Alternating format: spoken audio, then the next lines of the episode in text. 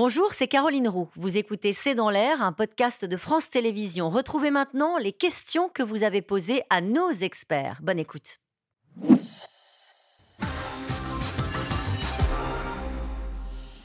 Et le principal opposant, Kilish Daroglu, n'était-il pas favori dans les sondages? Si, Si. il était favori. Ça dépend quel Oui. sondage. Je Ah crois bon. qu'il y, avait des sondages. euh, euh, Chacun a voulu voir les sondages qu'il voulait voir aussi. Euh, Il y avait le, le problème, c'est que comme les comme les médias, euh, les instituts de sondage sont, sont très partisans en Turquie. Donc il y avait des, des sondages pro Erdogan et des sondages pro opposition. Donc si vous aviez envie de voir l'opposition euh, Ouais. arriver en tête, maintenant effectivement les résultats. Quand même, pouvaient, euh, euh, tout le monde pouvait espérer un résultat plus serré que ce qu'il n'a été. en Mm. En tout Voilà. cas, je rends hommage à votre euh, vista, comme on dit en politique, hein, puisque Guillaume Perrier, lors de la dernière émission après le séisme, vous étiez un des euh, rares que j'ai entendu sur d'autres médias dire de toute façon.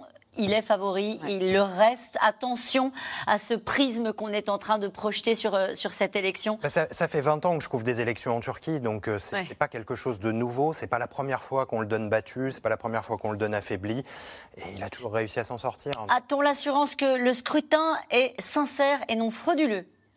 On en a un peu parlé. C'est vrai qu'il est quand même euh, les- tous les observateurs quand même qui ont été euh, sur place et dont les observateurs de l'OSCE et tous les partis politiques euh, quand même qui avaient des observateurs permettent de laisser penser quand même que ça s'est déroulé dans de bonnes conditions. Maintenant, il y a sûrement eu des fraudes, mais la différence de voix est telle que de toute façon, ça ne peut pas, me semble-t-il, en tous les cas à ce stade, remettre en question les résultats. Et l'opposition ne la, ne la remet pas en question. pas pour l'instant. Mais vous nous avez très bien expliqué pendant cette émission que euh, ça ne veut pas dire que y a- cette, élection est équitable. Voilà. Libre et équitable, Exactement. pas Voilà. équitable. En fait, c'est- là-dessus, je pense qu'il faut beaucoup plus insister que finalement sur la maîtrise des médias, voilà. sur le temps d'exposition. le temps d'exposition qui est quand même considérable quand on voit les- les- euh, au service d'un seul candidat. Allez, pourquoi les Turcs de France votent-ils autant en faveur d'Erdogan?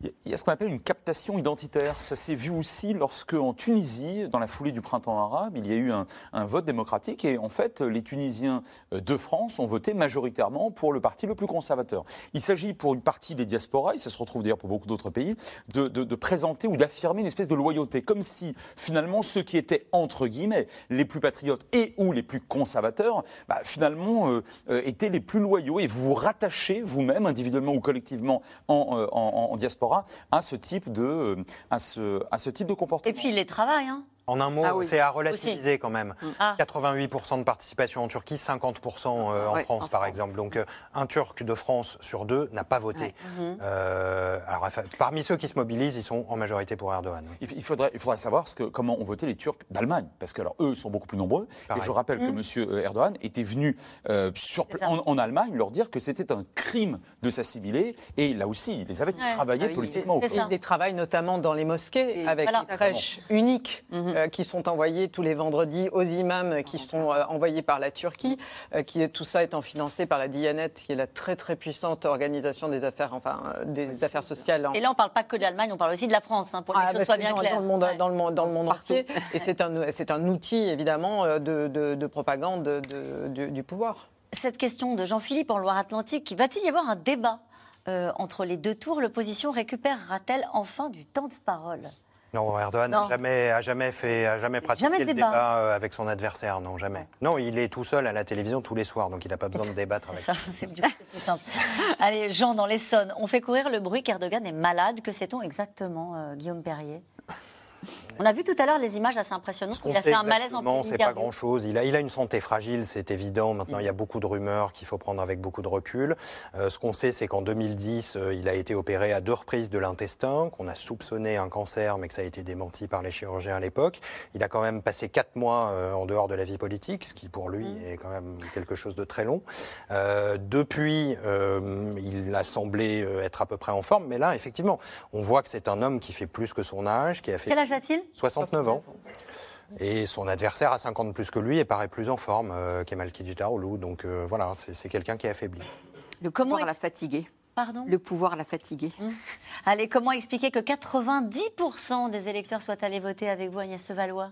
Parce qu'en Turquie, les Turcs sont vraiment très intéressés par le politique et c'est vraiment une, c'est quelque chose qui vraiment est important, compte et les Turcs se mobilisent euh, pour les pour les élections. Et cette élection ne fait pas exception aux autres. Les, les Turcs ont toujours beaucoup voté et encore plus aujourd'hui parce que c'est vrai qu'il y avait quand même là pour le coup un enjeu parce qu'il y avait cette opposition qui était quand même organisée, même si on l'a dit, hein, cette opposition tellement hétéroclite n'a pas permis d'eux, mais en tous les cas ça a donné en plus l'envie pour euh, ceux qui étaient encore un peu hésitants d'aller se rendre aux urnes. Claude Guibal, en ayant augmenté plusieurs fois les salaires, Erdogan a-t-il acheté sa popularité? On l'a dit, hein, euh, augmenter les salaires, euh, distribuer euh, des subventions, promettant des, des jobs. Oui, euh, Erdogan, une fois de plus, on l'a dit plusieurs fois, a tout utilisé, tous les leviers en, dans ses pou- en son pouvoir euh, pour, euh, pour acheter et séduire, euh, et séduire ses électeurs. Oui.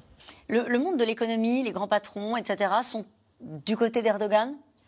La, la politique, je vois Guillaume. Euh, Je savais pas que c'était une question piège. On est quand même dans un grand système clientéliste. euh, D'accord. alors, nous parlons au- au-delà même de l'en- de- de- de- du bâtiment, euh, au sein de, au sein de l'industrie. Ah, Euh, Erdogan, en fait, comme, comme Mustafa Kemal euh, il y a un siècle, s'est constitué euh, un entourage industriel d'hommes d'affaires qui soutiennent son parti, qui financent ses campagnes électorales, euh, qui achètent, qui possèdent ses médias aussi. hein. Ces médias pro-Erdogan sont dirigés par des patrons du bâtiment euh, à qui il distribue les, les grands contrats. Donc, euh, on a effectivement Erdogan qui a, qui a, euh, oui, qui a, qui a autour de lui une, des oligarques, hein, en quelque sorte. Erdogan est-il atteint par l'usure du pouvoir? Manifestement pas. Non. Or, l'usure du pouvoir, et c'est alors l'une des constantes, hein, et on enseigne ça en, en sciences politiques de manière permanente. Alors, ça marche pas à tous les coups, mais en principe, c'est défavorable à celui qui euh, subit. Mmh. Et cette usure, surtout depuis enfin, je veux dire, 20 ans, ouais. et encore une fois dans un, et encore une fois dans un contexte socio-économique qui est qui est dégradé. Donc là, visiblement, euh, non, non, il n'a il n'a pas subi cette usure du pouvoir. Techniquement, Erdogan pourra-t-il se représenter dans 5 ans, Nathalie, en Gironde Il peut Théoriquement, non, euh, Théoriquement, théoriquement, non, non. Il a dit que c'était son dernier mandat. euh, voilà. Et il a des héritiers? Pas encore. Si? Non, alors on peut, on peut, on peut faire un certain nombre de, de paris, hein, notamment son gendre, qui est le fameux ingénieur concepteur des drones Bayraktar, euh, pour être euh, un bon succès. Allez, une question de Thibault dans le Val-de-Marne. On mise tout sur l'armée, le nationalisme, ça commence à ressembler à la Russie, non? Ah ben non seulement ça ressemble à la Russie, ça ressemble à des démocraties illibérales qui ne sont même plus réellement démocratiques et en tout cas à des États furieusement autoritaires. J'ai une dernière question rapide. Erdogan a-t-il déchiré la société turque au lieu de la rassembler Est-ce qu'au lendemain de ce premier tour, cette société est fracturée? Oui, Ah oui, elle est euh, fracturée. Elle est extrêmement polarisée aujourd'hui, Oui. la société turque. Merci à vous. On se retrouve demain dès 17h30 pour un nouveau C'est dans l'air. Belle soirée.